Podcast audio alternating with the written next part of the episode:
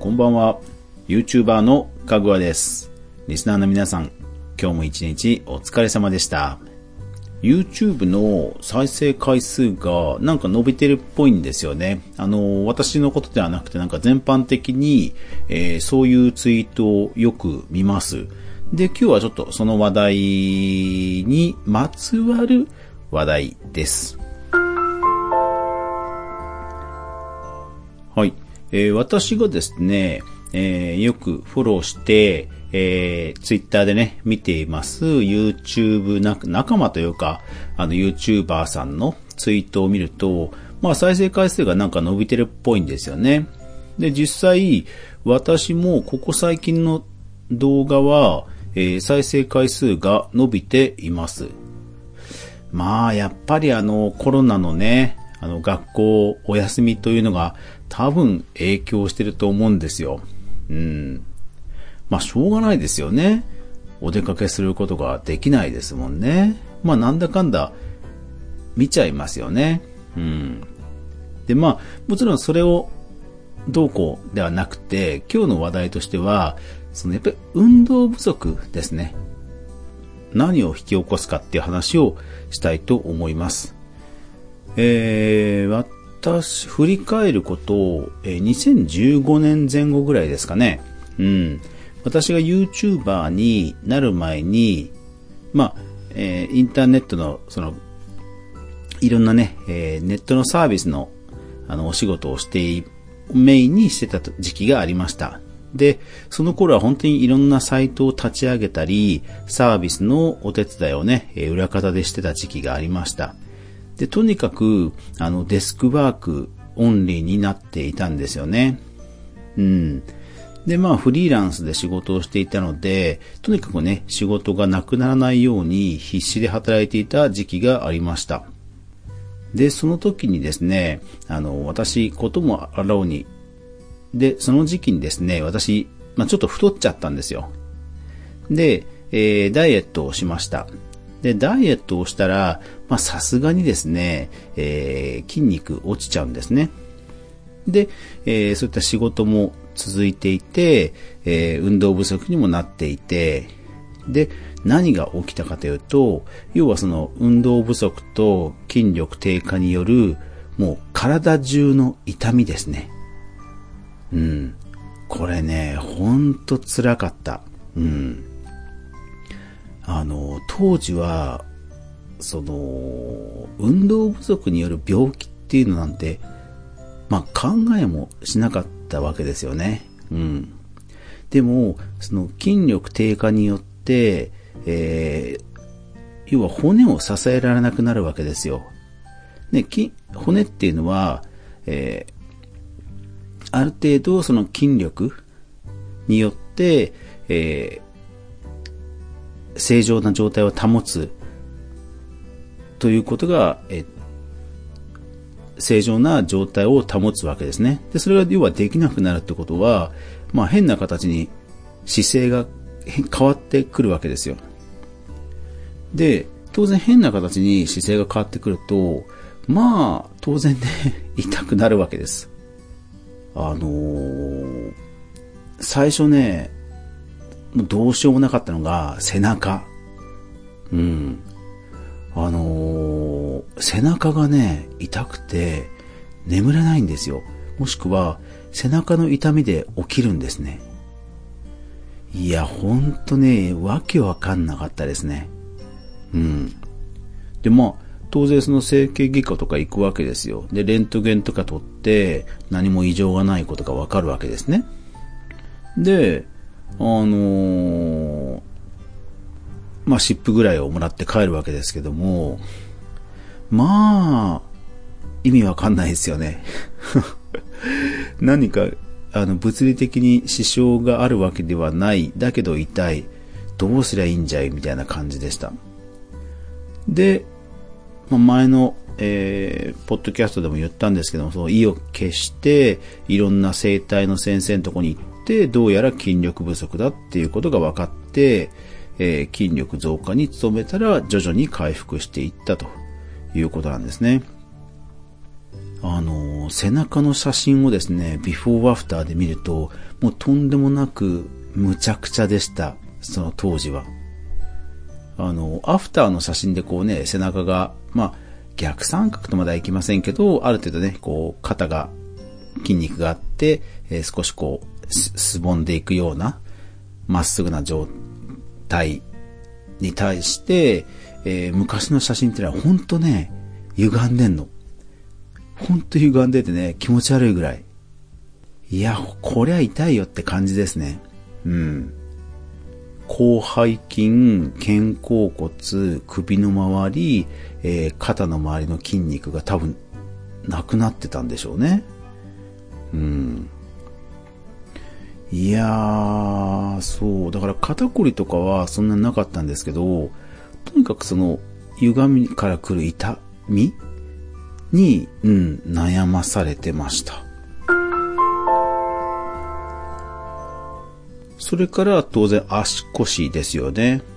あの、腰も、その背中の筋肉と、えー、腹筋がな、ね、衰えることによって、腰を、腰骨を支えることができなくなって、えー、腰の骨に負荷がかかると。うん。で、背骨の間に椎間板っていうこう骨と骨の間のクッションみたいな組織があるんですが、それがまあ潰れたり、えー、横にピュッと出ちゃったりして、そうすると、えー、背骨っていうのはもう神経の塊ですから、あれのどっかしらをこう圧迫するわけです。で、圧迫すると何が起こるかというと、その腰以外のところの痛みが出てくるんですね。私の場合は、どこが痛かったかというと、まず一番最初に出たのは、えー、足の付け根ですね。足の付け根。もうとにかく痛い。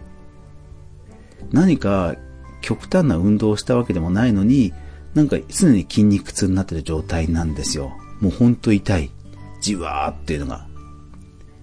で、何回か整形外科にも行って、レントゲン取ったり、MRI を取ったりもするんですけど、まあ、物理的な支障はないと。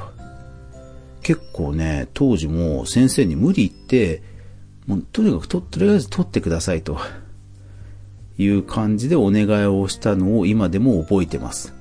でも何も出てこないんですよね。うん。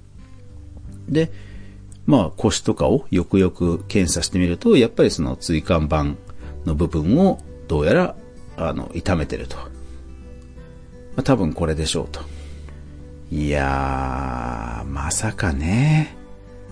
痛みじゃないところの神経から、えー、来てるもんだというのなんてね、想像もつかないわけですよ。で、えっ、と、筋力不足になると何が一番困るかというと、その治し方なんですよね。要は、えっ、と、筋力をつけることが、まあ、その、治った状態って言えるわけですけど、そうすると当然、えー、筋肉をつけるってことはトレーニングしなくちゃいけないじゃないですか。でもトレーニングするためには痛みがあったらできないですよね、そもそも。そう。どうすんじゃいって話なんですよ。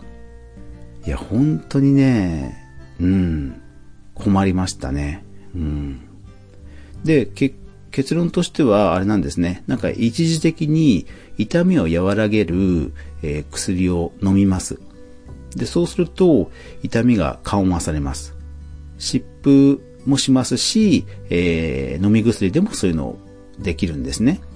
で、痛みがなくなったタイミングで、こう、適度な負荷をかけて、えー、インナーマッスル、えー、内側の筋肉をとにかく鍛え直すと。まあ、負荷をかけると。